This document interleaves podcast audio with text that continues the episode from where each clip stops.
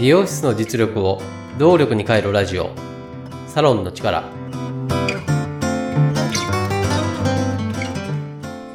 経営業パートナー中尾康人です。この番組はサロンが本来の力を出し切れない問題を解決するため業界のこれからを先読みしもともと備えているサロンの持ち味を見直し強みに変える未来志向の意見交換番組です。お金回りで大切な存在として税理士さんがいらっしゃいます。それと同時に、税理士さんとの付き合い方が難しいと経営者の方からよく聞きます。そこで今回は、サロンにあった税理士さんについて一緒に考えてみたいと思いました。サロンにあった税理士さん。結論としては、税理士さんに何を求めるかで決まると思います。税務申告の業務を求めるのか、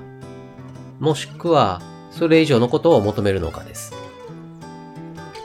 それ以上のことを求める場合は少し違うようなんです。それは税務申告という過去の数字を得意とする税理士さんと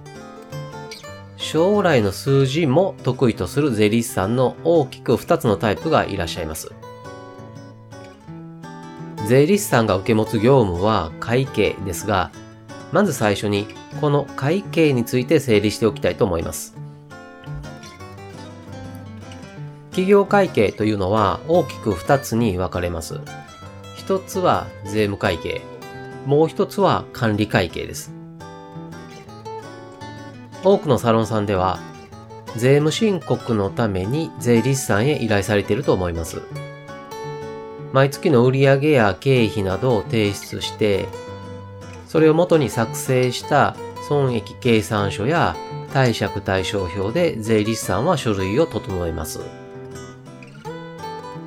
そして、年に一度決算書を作成し、税務署へ申告するのが大きな流れです。この流れの中で、節税対策などの助言をしてくれるのも税理士さんの役割です。これが税務会計です。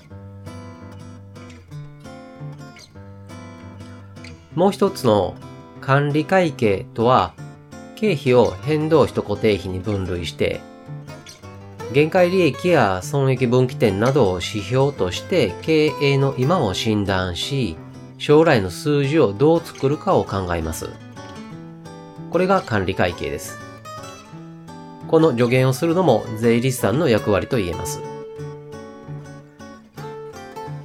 一言で税理士さんといっても、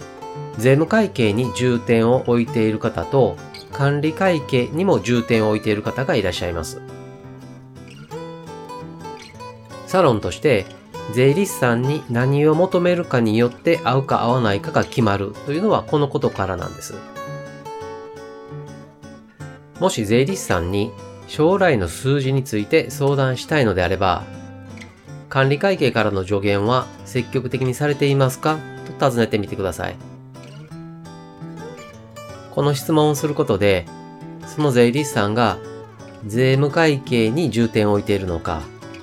税務会計に加えて管理会計にも重点を置いているのかがわかると思います。今回のテーマについてご質問やご相談などがありましたら、ぜひメッセージをください。メッセージは LINE 公式アカウントからお願いします。LINEID は、アットマーク902 tinkw